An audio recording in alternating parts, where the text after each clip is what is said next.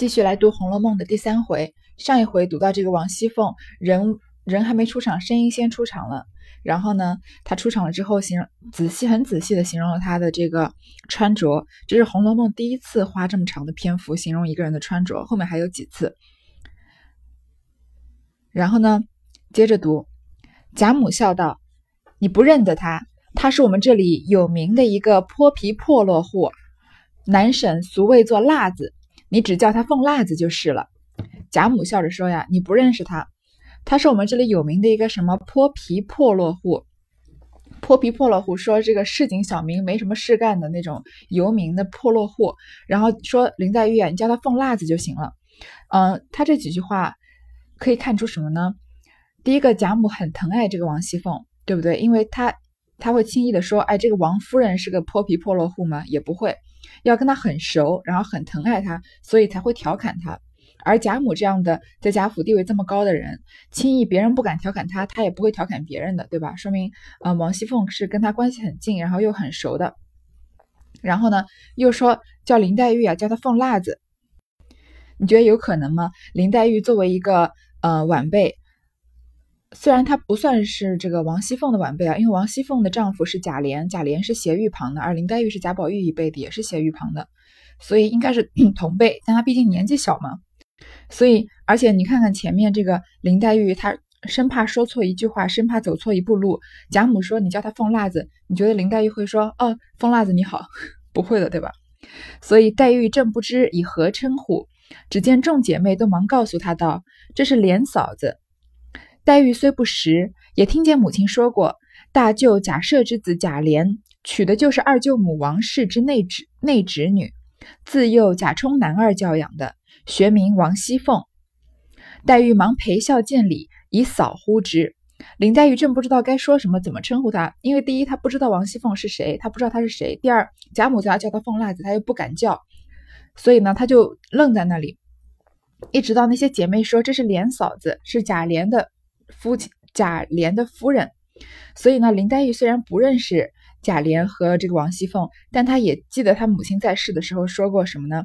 她母亲的哥哥，也就是她的大舅舅，这个贾赦的儿子贾琏娶的是谁啊？二舅母王氏之内侄女。这个关系稍微理一下。首先，贾赦、贾政是兄弟俩，对吧？反文旁的。然后，贾赦长子，贾贾政是次子。长子的儿子，这个长孙贾琏的妻子娶的是谁呢？娶的是这个贾政的夫人的侄女，都姓王嘛。贾政的夫人是王氏，王熙凤也姓王，对吧？所以他们就是所谓的亲上加亲了。虽然本身没有什么，本来就是姻亲的关系，后来又增加了一层姻亲的关系。这样理的应该清楚了吧？然后说这个王熙凤啊，从小是当男孩子教的。所以她性格这么爽朗，然后林黛玉呢就笑着跟他见礼，就叫他称他为嫂子。因为我刚刚说了他们是同辈嘛，但是贾琏是贾宝玉的哥哥，所以，嗯，林黛玉都比他们小，所以叫他嫂子。这熙凤携着黛玉的手，上下细细打量了一回，人送至贾母身边坐下，阴笑道：“天下真有这样标致的人物，我今儿才算见了。况且这通身这通身的气派。”竟不像老祖宗的外孙女儿，竟是个嫡亲的孙女，怪不得老怨不得老祖宗天天口头心头一时不忘，只可怜我妹妹这样命苦，怎么姑妈偏就去世了？说着便用帕拭泪。这小段我觉得，在整部《红楼梦》里面，如果要评最精彩的，嗯，能反映人物性格的这种段落的话，这小段绝对是要能榜上有名的。我们来。细细的解读一下这一段。首先，这个王熙凤就过来搀着林黛玉，然后呢就上下打量她，然后把她放回到贾母身边，然后说什么呀？先夸林黛玉，天下真有这样标致的人物，我今儿才算见了，从来没见过长得这么漂亮的女孩子。整部《红楼梦》很少正面描写林黛玉的样貌，几乎就没有，所以啊，八十回之前几乎就没有，不会描写林黛玉的什么五官啊，形那她的。呃，穿着啊什么的，基本上都是从别人的眼睛里面，就是或者说话的一两句，这前面嗯，接下来从贾宝玉的眼里稍微说两一两句，但是不会像王熙凤这样正面的描写她的穿戴啊怎么样的，因为林黛玉是天上的仙子嘛，她是这个绛珠仙子，所以她不是活在人间的，所以贾这个嗯曹雪芹几乎不花笔墨写她的外貌。然后他夸完林黛玉说什么？况且这通身的气派，竟不像老祖宗的外孙女儿，竟是个嫡亲的孙女。这个要拍人马屁啊！这一句真是要当做这个总的这个宝典来，嗯，要要，我觉得要每天翻一遍，然后要深刻的理解这个拍马屁的内涵。首先夸林黛玉漂亮，对吧？然后又夸这个林黛玉有气质，说她通身的气派。然后夸谁呢？他其实是要夸谁呢？他要夸这个贾母。他说：“你看她这么标致啊，这么有气质，竟然不像老祖宗的外孙女，不像是你跟你外姓的孙女，而像是个嫡亲的孙女了，像是什么你儿子的这个，嗯，就是亲孙女和外孙女嘛。说他就是说这个林黛玉漂亮有气质啊，都是像遗传这个贾母的，好像是贾母的嫡亲孙女这样这么有气质，是不是没有主没有这个直接的夸贾母，但是就是把贾母哄得很高兴了。”怨不得老祖宗天天口头心头一时不忘，怪不得老祖宗天天念着你，对吧？然后突然这个情绪一转折，前面还夸成这样呢，对吧？突然情绪转折，说可怜我这个妹妹这么命苦，怎么姑妈偏就去世了？说着便用帕拭泪，说着突然就哭起来。你说这个情绪转折是不是有点太过了？然后你觉得这个眼泪是真的吗？就像刚刚刚那个。呃，老祖宗贾母哭的时候，旁边的仆人都用帕子拭泪一样，这个眼泪啊，都是哭给这个贾母看的。他先夸这个林黛玉，后夸贾母，再说到这个事情就哭起来，就感觉他很感同身受的样子。王熙凤的这个性格，从这短短的她开口的第一两第一句话，她整本《红楼梦》里面刚开始说的这句话，是不是一下子就跃然纸上了？贾母笑道：“我才好了，你倒来招我。你妹妹远路才来。”身子又弱，也才劝住了，快再休提前话。贾母就说：“我才刚哭过，你就不要再来招惹我了。你这个妹妹啊，身子不好，然后又从这么远的地方来，才刚刚哭完，把她劝住不哭了。你不要再说什么她妈妈去世的事情了。”看王熙凤的反应，什么？这熙凤听了，忙转悲为喜道：“正是呢，我一见了妹妹，一心都在她身上了，又是喜欢，又是伤心，竟忘记了老祖宗，该打。”该打！王熙凤一听啊，立刻就忙忙，你看这个“忙”字，就是立刻赶快，对吧？就转悲为喜，刚刚还拭泪呢，马上就笑起来了。你说这个人情绪从高兴到伤心，从伤心再转为高兴，是不是很快？所以这一切都是他做出来的一个样子，对不对？是他经营出来的一个形象。然后说：“你说的对啊，我一看到妹妹啊，我眼里就只有她，一心都在她身上了，又是喜欢她呢，又是伤心，竟然忘记老祖宗了。”我我该打我该打，让又忙携黛玉之手问妹妹几岁了，可也上过学，现吃什么药？在这里不要想家，想要什么吃的玩的，只管告诉我。丫头老婆们不好了，也只管告诉我。就拉着林黛玉的手问长问短了，问她这些问题，然后说什么你想要什么吃的什么玩的，只管告诉我。丫头老婆们不好了，也只管告诉我，说明什么？王熙凤是在贾府很有地位的一个人，她这也是跟王跟这个林黛玉暗示说，这个贾府呀，谁才是真正当家做主的呢？你要是有什么需求，都来告诉我。你身边的丫头她们不好，对你不好，你也要告诉我，为什么？我是管事的嘛。一面又问婆子们，林姑娘的行李可搬进来了，带了几个人来？你们赶早打扫两间下房，让他们去歇歇。就嘱咐这些呃老婆子们，叫他们帮把这个林黛玉赶快带下去休息。说话时已摆了茶果上来，熙凤亲为捧茶捧果，又见二舅母问他月钱放过了不曾？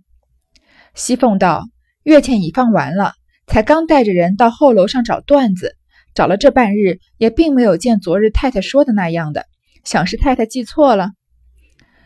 这个茶果摆上来的时候呢，王熙凤亲自为林黛玉捧着茶果，又见二舅母问她，二舅母就是王夫人了。之前不是说这个贾琏娶的就是他二舅母的亲侄内侄女吗？所以王夫人就是贾政的夫人哦，也就是贾宝玉的妈妈。然后王夫人就问他说：“月钱放过了不曾？这个月钱，因为贾府这么大的一个府嘛，这么多小姐，这么多公子，他们都不会出去工作的，对吧？这种富贵的人家的孩子怎么可能去工作呢？不工作，他们要收入呀。他们的收入哪来呢？就是通过这个放月钱，贾就是给每个月等于给他们一笔工资，然后让他们自己花。这个月钱呢，就是由我可从这句话看出来，就是由王熙凤管的。王熙凤管这个每个府的每个少爷、小姐啊，呃，或者是。夫人或者是小妾啊，每个月拿多少钱，然后统一给他们发放。之后王熙凤就问他说：“你放有没有放完月钱啊？”这个王贾王夫人就问他说：“你月钱放完了没？”王熙凤就说：“已经放完了。刚刚呢，带着人到后楼上面去找缎子，找一批锦缎，找了半天也没看到太太说的那样，是不是太太记错了呀？”他们这是讲了一些闲话。王夫人道：“有没有什么要紧？就说没关系。”英又说道。该随手拿出两个来给你这妹妹去裁衣裳的，等晚上想着再叫人拿去吧，可别忘了。熙凤道：“这倒是我先料着了，知道妹妹不过这两日到的，我已预备下了，等太太回去过了木好送来。”王夫人一笑，点头不语。王夫人说：“呀，应该拿出两批这个锦缎给你这个林妹妹去裁衣裳的，因为客人刚来家里嘛，要给她做新衣服。说你等晚上再去叫人拿吧，不要忘记。”王熙凤说：“呀，我可是先想到这一招了，我可先料着了。我知道这个林妹妹不过就是大概就是这两天到，我已经帮她把这个做衣裳的锦缎啊给预备下了，等太太去去看一眼就好送过来。所以就王熙凤想的比王夫人还要周到。王夫人的反应什么？一笑，点头不语。因为王王熙凤是。”这个王夫人的侄女嘛，他们俩是更亲的一家人，都姓王，所以王熙王夫人对王熙凤的这个做法呢，就觉得非常的满意，所以就这样欣慰的笑一笑，点点头，不说话了。当下茶果已撤，贾母命两个老妈妈带了黛玉去见两个母舅，使贾赦之妻邢氏忙一起身，笑回道：“我带了外甥女过去，倒也便宜。”贾母笑道：“正是呢，你也去吧。”不必过来了。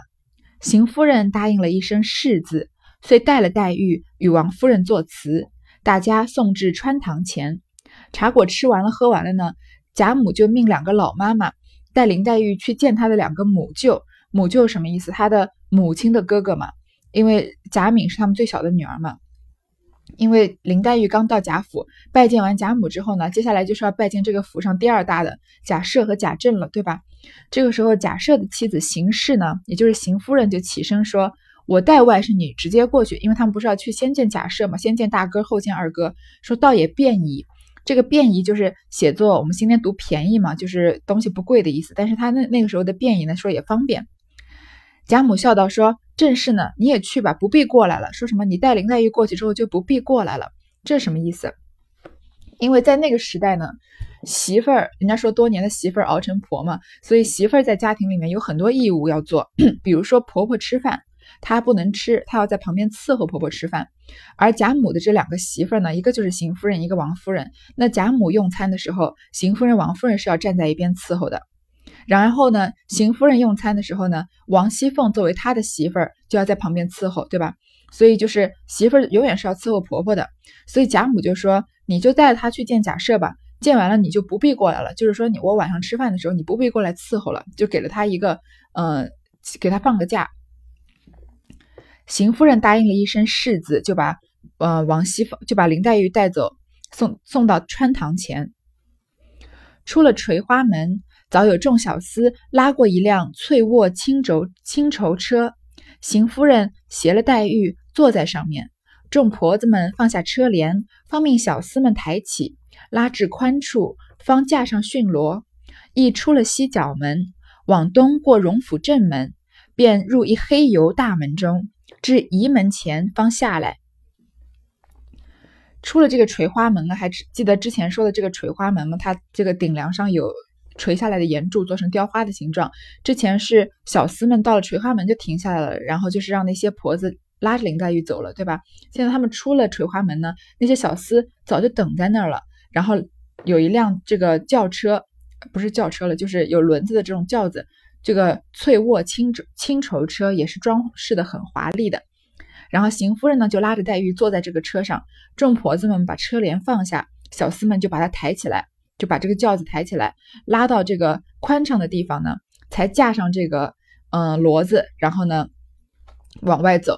所以你看这个他这个进出是不是形容的写的很一致？说明这是真正这个曹雪芹是真正经历过这样的嗯这样的礼数，所以才能把它写的这么连贯。因为小厮在进门的时候，在垂花门前停下来，然后让他们走，然后他们一出了垂花门呢，小厮就在那儿等着。然后你还不能立刻就把这个骡子拴上，虽然它有车子有车轮，对吧？因为那个刚出这个水花门地方比较小，所以又有小厮们先抬着他们拉到宽的地方，再架上骡子，再从骡子再用由骡子拉着车走。然后呢，他们这一走呢，就是要去这个拜见贾赦了。这里仪门是指这个正门里面的第二道门，这个仪呀就是礼仪的意思。嗯，一般官府啊，或者是大户人家的府邸才有第二道门的，像穷人家怎么可能还第一道门、第二道门的，对吧？众小厮退出，方打起车帘，邢夫人搀着黛玉的手进入院中。你看到了仪门前，小厮们又又不能往前走了。你看这个规矩多么森严。然后把车帘再扶起来，再拿打起来之后呢，邢夫人再牵着林黛玉走进去。黛玉夺其房屋院宇，必是荣府中花园隔断过来的。进入三层仪门，果见正房香舞游廊，西街小巧别致，不似方才那边轩峻壮丽。且院中随处之树木山石皆在。大概讲了一下贾赦府邸的这个呃结构，因为贾府这么大，占了半条街了嘛。然后嗯。这个作为长子，他住的这个地方呢，首先他的院子是荣府的花园隔断过来的，隔了一层，然后进了进了三层的仪门，就是层层层叠叠，每一层肯定都是有不同的功能。然后到了正厢房呢，就看到他们这个游廊啊，小巧别致，不是那种壮观的那种，而是比较精致的样子。且院中随处之树木山石皆在，到处都有树和山石点缀的。说这个中国的园林啊。跟日本和其他的那个国家的公园什么不一样？像日本的园林，它比较在乎这个工整，所以他把树啊什么的修得很有型，就是整整齐齐。然后这个湖中间啊，常常有个红色的亭子什么的。中国的园林讲究的是什么呢？这个呃，山穷水复疑无路啊，柳暗花明又一村。他喜欢用这些假山啊。把东就是把人的视线给阻隔了先，然后绕过假山呢，后面再看见一方就是很很别致的景致。它不会让你一走进这个园林啊，就整个看透这个园林的全貌的。一般中国的园林不是不是像日本那样子的结构，所以这个地方的假设的府府中也是这样，树木山山石皆在。一时进入正室，早有许多盛装丽服之姬妾丫鬟迎着。邢夫人让黛玉坐了，一面命人到外面书房去请贾赦。有这些嗯漂亮的仆人和姬妾啊，迎着这个黛玉，然后他们去请这个贾赦。一时人来回话说，老爷说了，连日身上不好，见了姑娘彼此倒伤心，暂且不忍相见，劝姑娘不要伤心想家，跟着老太太和舅母，既同家里一样。姐妹们虽拙，大家一处伴着，亦可以解些烦闷。或有委屈之处，只管说的，不要外道才是。看见这个，看来这个假设是没见着。他们去请假设，假设说有人来回话说啊，老爷说了，他这个身体不太好，见了姑娘呢又要难过伤心，暂时呢不忍心见他。然后说，嗯，你就你在你在这个我们府中啊，不要难过，不要想家，你跟着老太太就是贾母和舅母，他这个贾舅母就是说他自己的夫人邢夫人，就好像在家一样。姐妹们虽拙，虽然嘛，虽然她们啊比较笨拙，但是大家在一起呢也可以解闷。如果你有委屈呢，只管在当面说，千万不要跟在外面跟别人说。这里啊不写这个假设，其实假设也是个性格很鲜明的人，但是故意让林黛玉不见到假设，因为前面已经详写了这个王熙凤，所以嗯他不想把这个详写都堆在一起，让你让这个人物的性格呃区分的不太鲜明，或者你。短时间内读到太多的人物性格，留不下印象，所以你读完这章啊，给你留下最深印象的人就是王熙凤，所以他故意安排他不见到贾赦。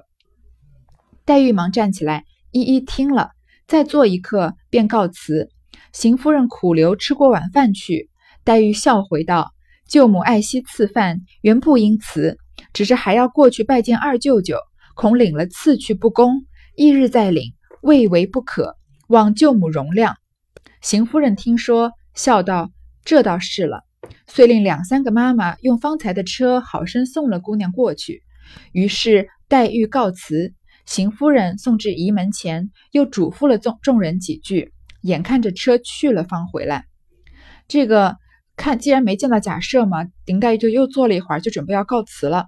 邢夫人就叫这个林黛玉吃完晚饭再去。林黛玉说呀：“舅母爱护我，赐我吃这个晚饭啊，我本来不应该推辞的。”只是我还要去拜见二舅舅，就是贾赦的弟弟贾政。我怕呀，在这吃了晚饭再去拜见二舅舅，感觉我不恭敬，不如过，嗯，改天再来吃你这个晚饭。希望舅母能原谅我这个鲁莽的行径。邢夫人听到呢，觉得有道理，就说那就这倒是的，然后就让两三个妈妈用方才的车再送了林黛玉出去。于是林黛玉呢就告辞出去了。然后邢夫人一直送到这个刚刚的仪门前，就是小厮停下来的地方，又嘱咐了众人几句。然后呢，眼看着车去了才回来，把看着车走远了才回来。这个那个时候送人是不是你不能说啊送你送到门口啊，像我们现在这样送到门口啊再见再见，然后你走他就走了，而是我站在这个地方看到你去远了，然后才回来，是那个时候大户人家的礼仪。好，这集讲先说到这儿。